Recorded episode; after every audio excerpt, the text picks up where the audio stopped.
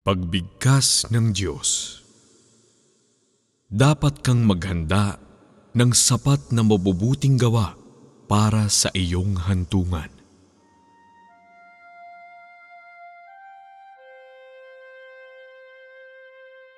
Nakagawa na ako ng maraming gawain sa kalagitnaan ninyo. At siyempre, nakagawa na rin ng ilang mga pagbigkas. Ngunit hindi ko mapigilang maramdaman na hindi pa lubusang natutupad ng mga salita at mga gawain ko ang layunin ng aking gawain sa mga huling araw. Dahil sa mga huling araw, ang gawain ko ay hindi alang-alang sa isang tao o grupo ng mga tao, kundi upang ipakita ang aking likas na disposisyon. Gayunman, dahil sa hindi mabilang na kadahilanan, marahil sa kakulangan ng oras o masyadong abala sa trabaho, hindi nagawa ng aking disposisyon na makilala ako ng tao kahit nakatiting. Kaya nagpapatuloy ako sa bago kong plano tungo sa pangwakas kong gawain para magbuklat ng isang bagong pahina sa aking gawain upang ang lahat ng makakakita sa akin ay magsisisuntok sa kanilang dibdib at tatangis at mananaghoy ng walang tigil dahil sa aking pag-iral. Ito ay dahil dinadala ko ang katapusan ng sangkatauhan sa mundo. At mula sa puntong ito, inilalantad ko ang aking buong disposisyon sa harap ng sangkatauhan upang ang lahat ng nakakakilala sa akin at lahat ng hindi ay magpiesta ang kanilang mga mata at makita na totoo ngang nakarating ako sa daigdig ng tao. Dumating sa lupa kung saan ang lahat ng bagay ay nagpaparami. Ito ang plano ko. Ito ang tangi kong pangungumpisal mula nang likhain ko ang sangkatauhan. Ninanais ko na maibigay sana ninyo ang buunin ninyong pansin sa bawat galaw ko. Dahil minsan pang lumalapit ang aking pamalo sa sangkatauhan. Sa lahat ng sumasalungat sa akin. Kasama ang mga kalangitan, sinisimulan ko ang gawain na dapat kong gawin kaya dumadaan ako sa gitna ng agos ng mga tao at kumikilos sa pagitan ng langit at lupa. Nang walang sino man kahit kailan ang nakakaramdam ng mga galaw ko o nakakapansin ng mga salita ko. Kaya maayos pa rin sumusulong ang plano ko. Kaya lamang ay naging lubhang manhid ang lahat ng pakiramdam ninyo, kaya hindi ninyo alam ni bahagya ang mga hakbang ng gawain ko. Pero siguradong darating ang araw na matatanto ninyo ang intensyon ko. Ngayon, naninirahan akong kasama ninyo at nagdurusang kasama ninyo Matagal ko nang naunawaan ang saloobin ng tao sa akin. Hindi ko nais na linawin pa ng higit, lalo na ang magbigay ng higit pang mga pagkakataon ng masakit na paksa para hiyain kayo.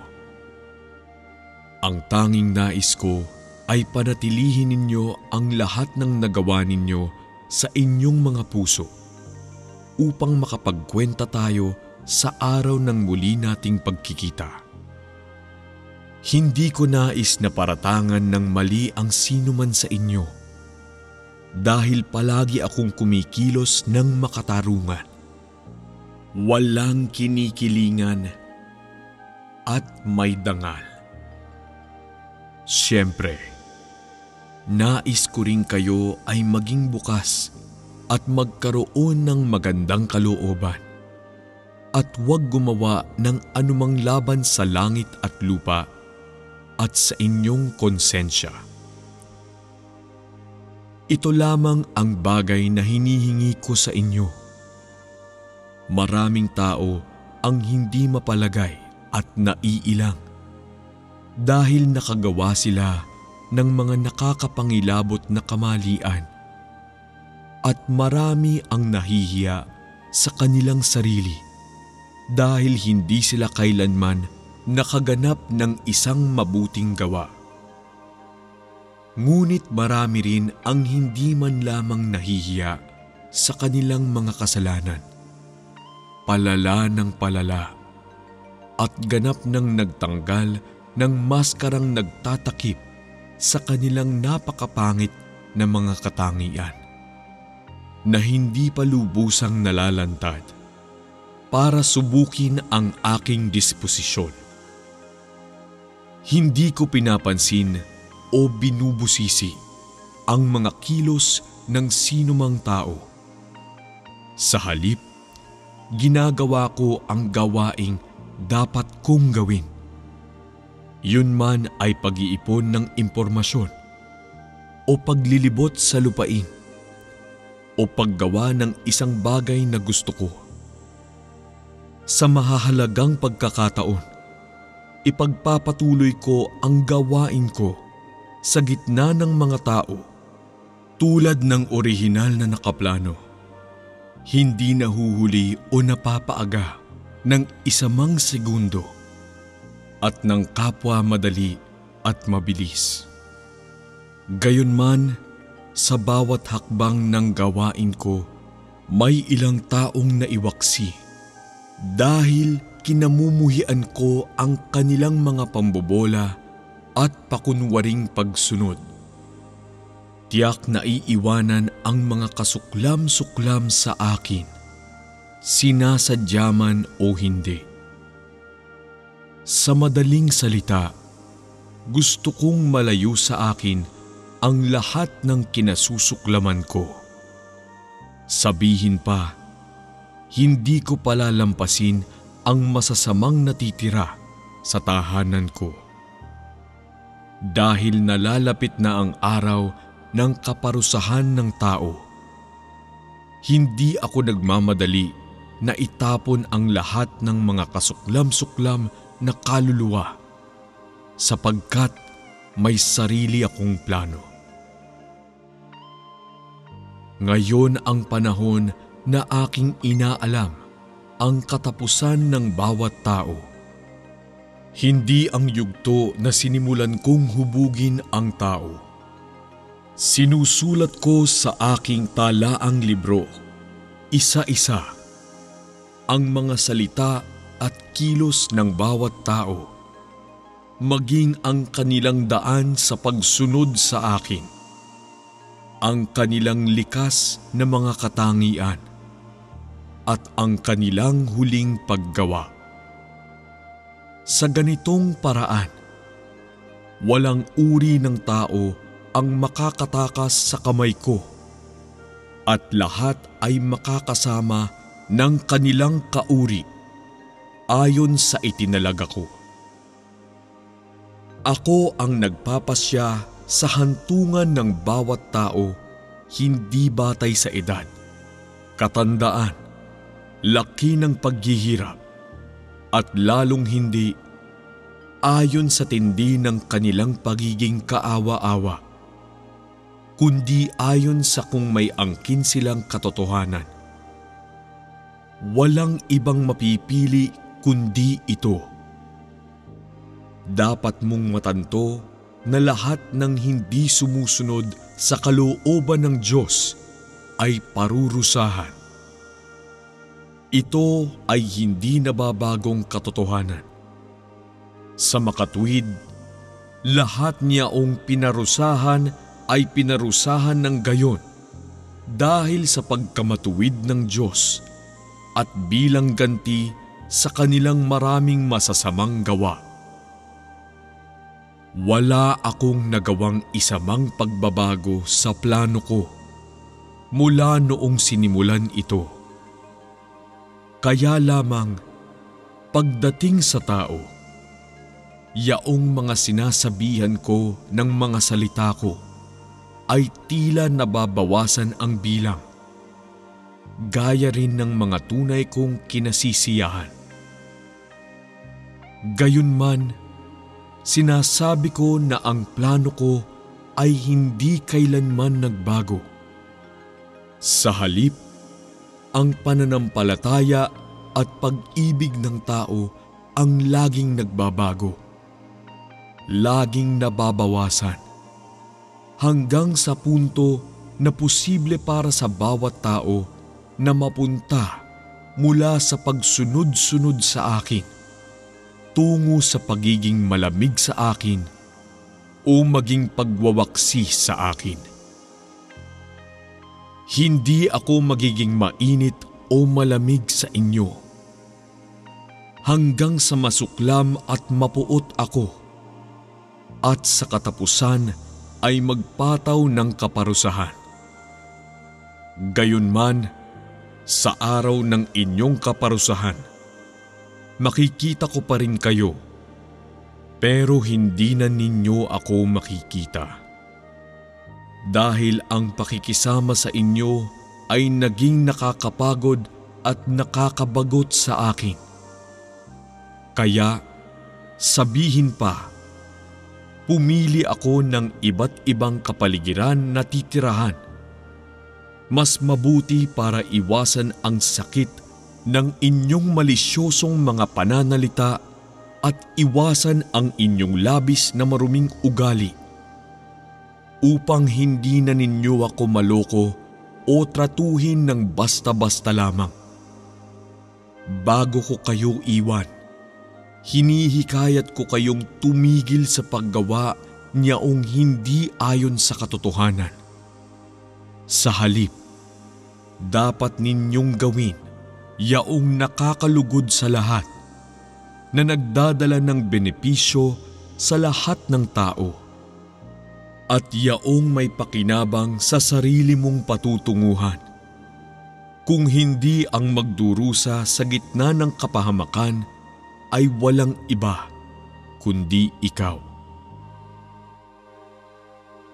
Ang aking awa ay nahahayag sa mga nagmamahal sa akin at nagtatakwil ng kanilang mga sarili.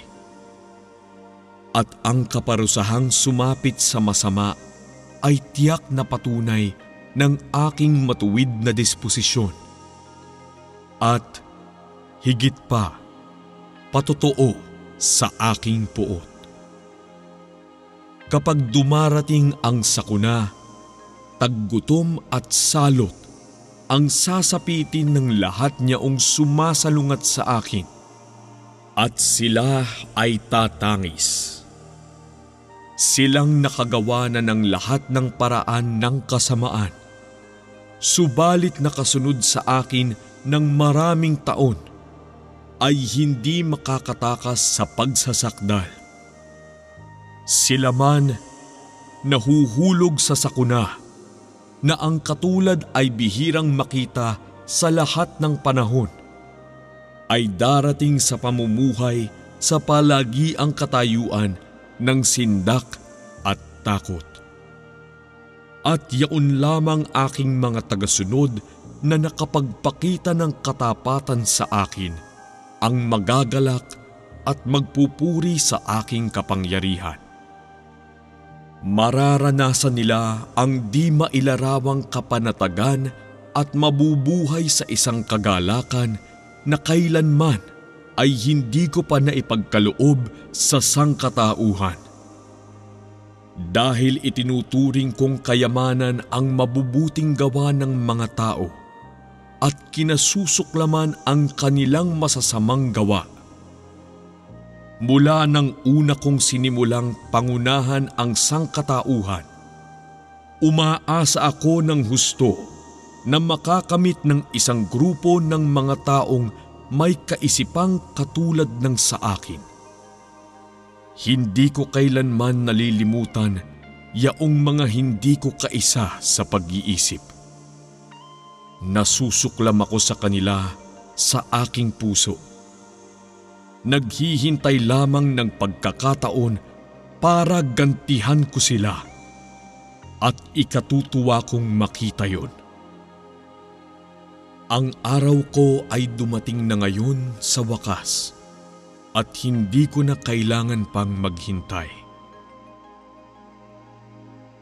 Ang huling gawain ko ay hindi lamang para parusahan ng tao, kundi para din sa kapakanan ng pagsasaayos ng hantungan ng tao. Higit pa rito, ito ay para sa kapakanan ng pagtanggap ng pagkilala mula sa lahat para sa lahat ng nagawa ko. Nais kong makita ng bawat isang tao na ang lahat ng nagawa ko ay tama at ang lahat ng nagawa ko ay kapahayagan ng aking disposisyon. Hindi ito gawain ng tao lalong hindi ng kalikasan na nagbunga ng sangkatauhan. Bagkus, ako ang nag-alaga sa lahat ng nabubuhay na nilalang sa sangnilikha. Kung wala ako, mapapahamak lamang ang sangkatauhan at sasailalim sa hampas ng kalamidad. Walang taong makakakitang muli kahit kailan ng magandang araw at buwan o ng lunti ang mundo. Ang mararanasan lamang ng sangkatauhan ay ang maginaw na gabi at hindi natitinag na lambak ng anino ng kamatayan. Ako lamang ang kaligtasan ng sangkatauhan. Ako lamang ang tanging pag-asa ng sangkatauhan at lalo na ako ang siyang dahilan kung bakit umiiral ang sangkatauhan. Kung wala ako, ang sangkatauhan ay agad na darating sa ganap na pagtigil. Kung wala ako, ang sangkatauhan ay daranas ng malawakang kapahamakan at tatapakan ng lahat ng uri ng mga multo kahit na walang nakikinig sa akin. Nakagawa ako ng gawaing walang sino man ang makagagawa. Ang tangi kong pag-asa ay mababayaran ako ng tao ng ilang mabubuting gawa. Kahit na yaong makakabayad sa akin ay napakaunti tatapusin ko pa rin ang aking paglalakbay sa mundo ng tao at uumpisahan ang susunod na hakbang ng aking gawaing nalalantad.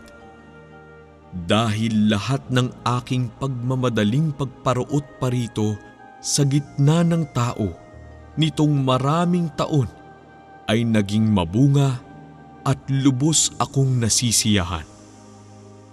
Ang aking iniintindi ay hindi ang bilang ng mga tao bagkus ang kanilang mabubuting gawa. Gayon pa man, umaasa ako na naghahanda kayo ng sapat na mabubuting gawa para sa inyong patutunguhan. Saka ako masisiyahan. Kung hindi, wala sa inyo ang makatatakas sa sakunang darating sa inyo. Ang sakuna ay nagmumula sa akin at mangyari pa ay isinasaayos ko. Kung hindi kayo makapagpapakita bilang mabuti sa aking mga mata, kung gayon, hindi ninyo matatakasan ang paghihirap ng sakuna.